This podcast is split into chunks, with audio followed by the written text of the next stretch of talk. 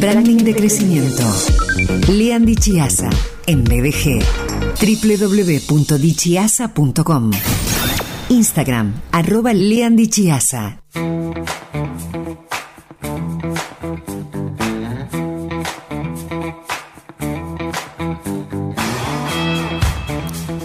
Lo vuelvo a saludar, ya lo saludé en el comienzo de BDG de hoy, allá minutos después de la una. Bueno, ahora estamos exactamente en los lunes de branding con Lean Dichiasa.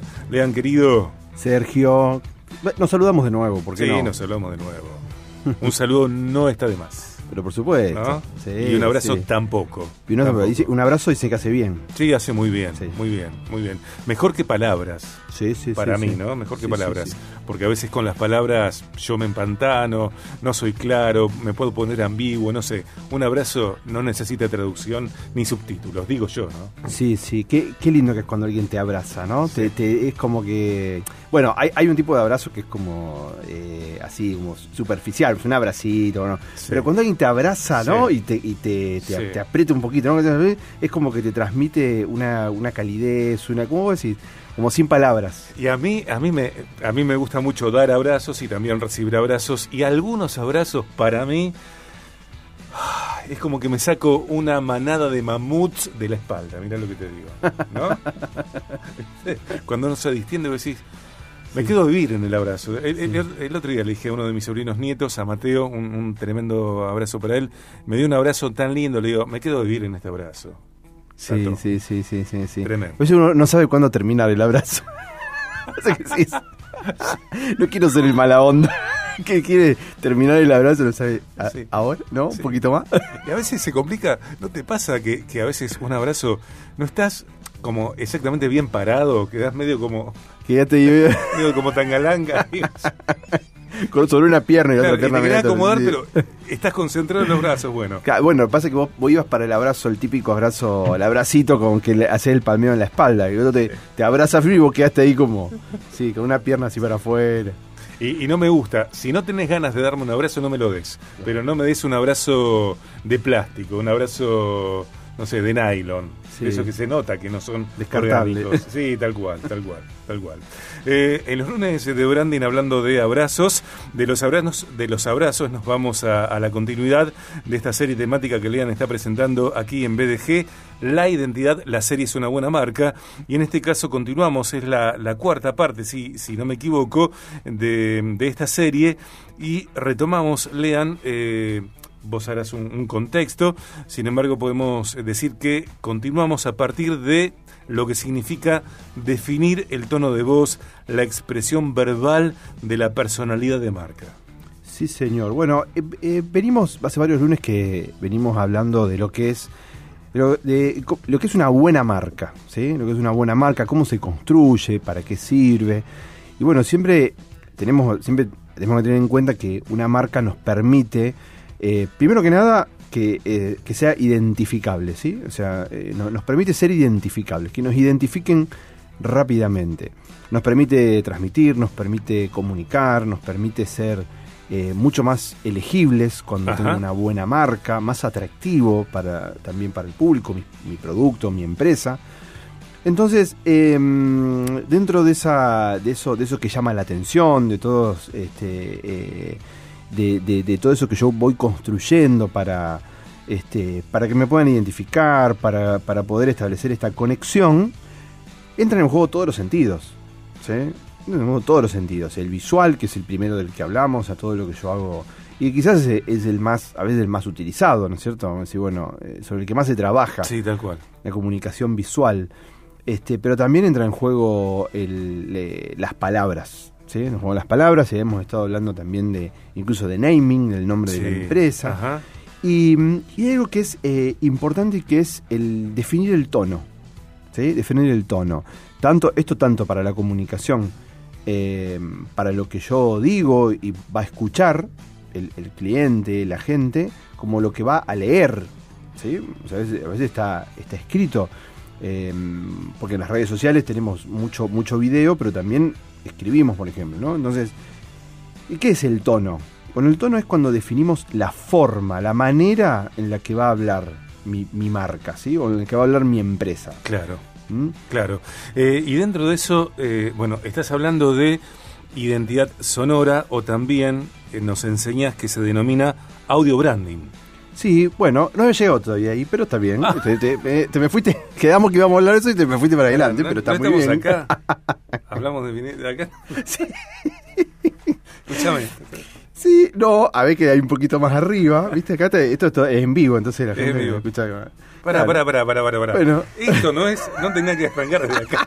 Ahí se te cerró, mirá. Ahí se me cerró. Bueno, ahí yo para que ustedes sepan, ahí yo le doy el apunte, le Sí, digo los, claro. los, los tips, ¿sí? Y me bueno, nos confundimos ahí en el tip. Pero bueno, y la identidad sonora, que es lo que vos estás diciendo justamente, ¿sí? O también audio branding, ¿sí? Como le decimos, el audio branding. Sí. ¿sí? Es justamente, ahí nos vamos al sentido, al, al oído, ¿sí? Trabajamos sobre Mm. la forma en la que la gente nos va a escuchar, va a escuchar a mi, a mi marca. Entonces, ¿dónde, ¿y dónde aparece? Eh, ¿dónde, ¿Dónde? Claro, ¿cuáles son las áreas en las cuales se construye una marca desde el sonido? Por ejemplo, en todos los contenidos audiovisuales, ¿sí? Eh, no solamente los videos, sino que, por ejemplo, muchas empresas, muchas marcas hacen sus propios podcasts. Sí, claro. Eh, yo también digo que eso puede aparecer en el contestador automático. Vos llamás a, a Estudio Macea, por ejemplo, y, y el audio de ese contestador también tiene que ver con esto, ¿o no? Claro, la llamada en espera, Sí, la por llamada ejemplo, eso es otra oportunidad para construir eh, la, la- la identidad sonora de, de mi marca. El, el sonido de los productos, ¿no? ¿Viste, Sí, viste- viste que, por ejemplo, ajá. hay sonidos de... eh, hay unas computadoras, claro, que por ejemplo en la computadora, esta computadora por ejemplo es un sonido cuando vos la prendés o la reiniciás, muy característico, que todos lo- la re- reconocen ese, Sí. ese sonido. Sí, sí. Bueno, hay, hay en, en los sonidos podemos también eh, dotar a los, a los productos, ¿sí? Dar de, de- de determinados sonidos que después los identifican. Y, y que tienen que ver estos sonidos eh, con la construcción de la experiencia, pero también de la marca, y además de la compu, bueno, por citar un ejemplo, ¿no? Cuando reiniciás un celular, que sea de esa marca, cuando aparece ese sonido característico, Hello Moto, Claro, ¿No? por ejemplo, ese es, ahí tenés un claro ejemplo del audio branding, ¿sí? la, la marca llevado al plano, al plano del, del- del sonido. Eh, a veces eh, una persona, el- el- la voz de una persona específica, eh, el, el tono de voz que esa persona le da, el estilo, se convierte en la marca. claro. ¿sí? ¿No te habrá pasado a vos, por ejemplo, que te dicen, vos sos el locutor de esta marca? Eh, me, me ha pasado, me pasa, la, que gente me dice que la voz, que mi voz es reconocible, Claro, en parte porque no es a lo mejor masiva. Claro. Eh, y pienso cuando marcas convocan a, personas, más allá de que sean eh, actrices, actores, para grabar sus mensajes porque eh, esto me lo dijo una vez Carlos eh, Aldolaguirre, querido, un gran abrazo para él cuando estábamos grabando mi, disco de textos. No viene lo, lo cito por esto. Las voces son el, el sonido y también la información comprendida en ese sonido que está más allá de lo técnico. y que Claro. tiene que ver con lo con experiencial. Claro, totalmente, totalmente. Y yo, yo pensaba en, por ejemplo, cuánta, cuántas veces, a veces, bueno, muchas muchas empresas eh, hacen publicidad, por ejemplo, en la radio, y bueno, y da lo mismo, que cualquier eh, locutor haga su, su, su aviso, ¿no? Y mm, bueno, eso es todo lo contrario de construir una marca a través del sonido. Construir una marca a través del sonido, uno elige la voz que se alinea, que está alineada, y como Claro. vos decías recién, hay una alineación entre entre lo que yo digo, el territorio de acción de lo que yo hablo, ¿sí? cuáles son las áreas en las cuales mi marca habla, ¿sí? Eh, y cuál es el estilo con la que habla, ¿no? cuál es el tono de voz que utiliza. Entonces, todos estos elementos me sirven a mí para construir una identidad. Lean, y es más importante, eh, cuanto más importante es el oído en las interacciones con la empresa. Totalmente, o sea, cuando hablamos de identidad sonora, eh, va a ser más importante la, identidad sonora cuanto más eh, la empresa interactúe a través del sonido con sus clientes. Claro. Por ejemplo, mencionaste vos antes, las llamadas, los tonos de llamada, entonces ahí empieza a jugar, o yo puedo jugar para construir la marca con preparando una música específica, haciendo, grabando avisos, trabajando sobre la forma, el tono de voz, trabajando sobre las personas que yo contrato para que atiendan esas, esas llamadas, por ejemplo.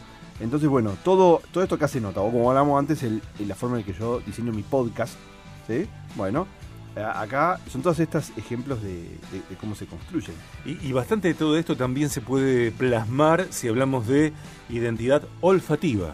Bueno, eh, la identidad es una cuestión de sentidos, ¿no? Como decíamos, la construcción de una, una marca se construye a través de, todos los sentidos y eh, hay, podemos hablar de un montón de cosas, ¿no? Pero la olfativa es otra. Acá ya vamos pasando a algunas por ahí más, específicas, pero el otro día me compré un buzo en un negocio, ¿sí? Sí. Que si vos te compras la ropa ahí, esa ropa durante un tiempo va a tener el perfume del negocio. No sé si lo han visto eso o lo han, se han percatado de que hay negocios que ponen su, su perfume específico, ¿sí? Un, un este, eh, porque hay empresas que se dedican a proveer a los negocios ¿sí?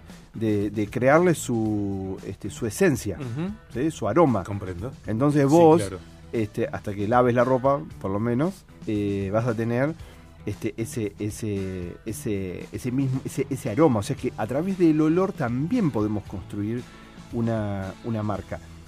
Y este, y el tema del olor, el tema de los aromas, es, es fascinante porque tiene un poder el, aroma, un poder para, para transmitir sensaciones, para transportarte hacia un lugar, ¿sí? Em, y hay casos, por ejemplo, eh, increíbles, como por ejemplo de una... Eh, históricos como de una marca de, motocicletas, eh, las clásicas que se recorrían las rutas, ¿sí? la ruta 66, por ejemplo, que ¿Qué marca? Eh, la, Harley, la Harley original, la Harley original, una tenía un olor característico típico de su la pérdida de aceite que tenía el motor, ¿sí?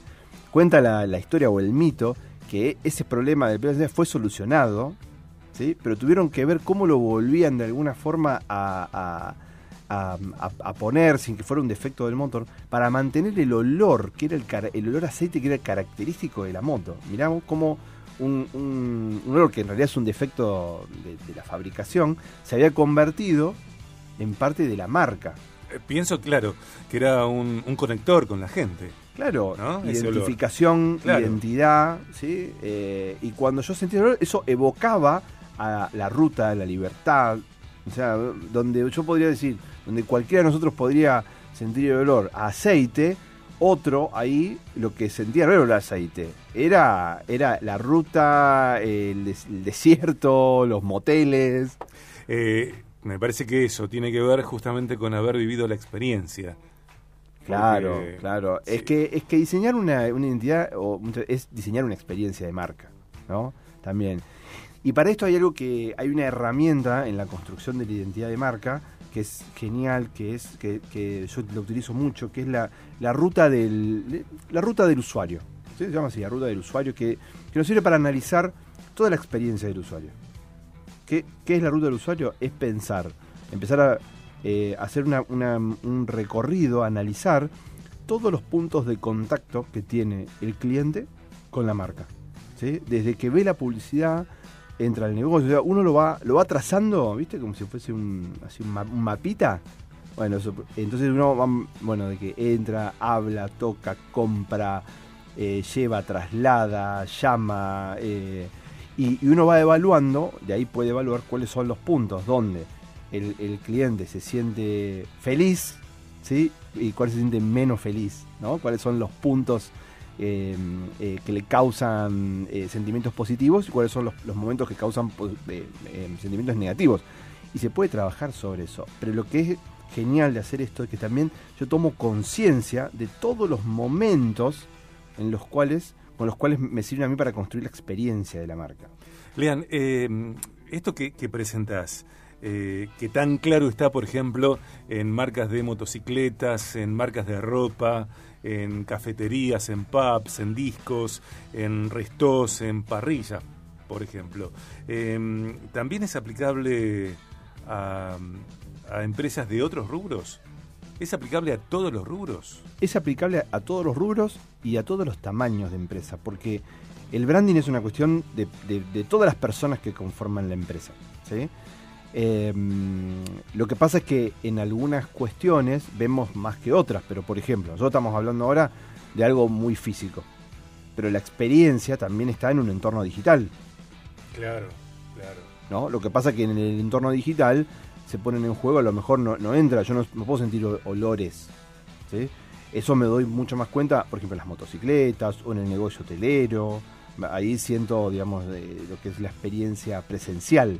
Pero en, el mundo digital, por ejemplo, entran en juego otras cuestiones que tienen más que ver con lo visual, lo sonoro, eh, la experiencia interactiva. Entonces, y ahora se viene todo lo que es la experiencia inmersiva, que es que nos vamos a poner un casco y nos vamos a trasladar eh, este, a través de, los sentidos y de, una, interfaz eh, que es electrónica, como es el, casco, los lentes de realidad virtual, y nos vamos a transportar al lugar.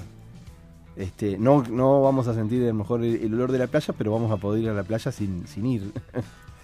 Eh, una vez hace...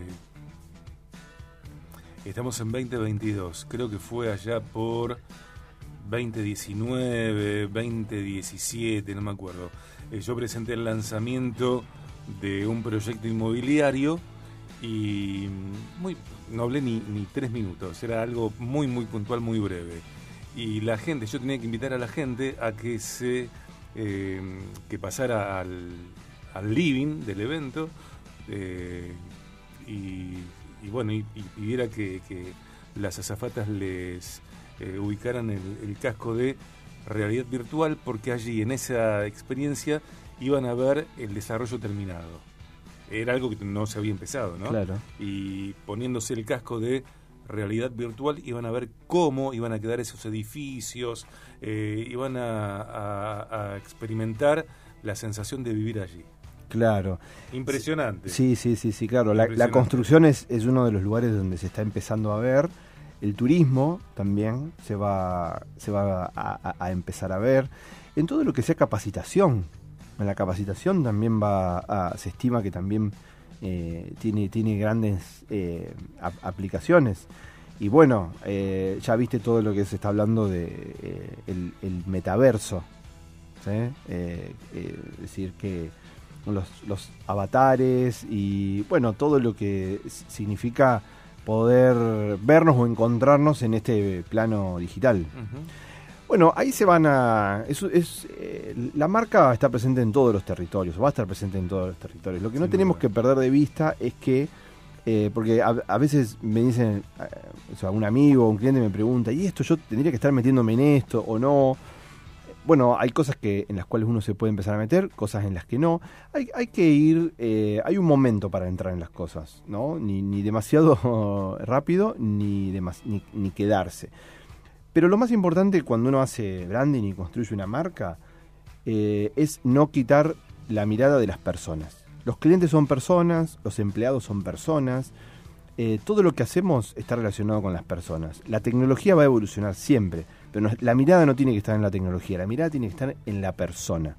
Si nosotros entendemos de personas, ¿sí? vamos a poder construir una marca. Vos tenés que fundar una, una academia de experiencias.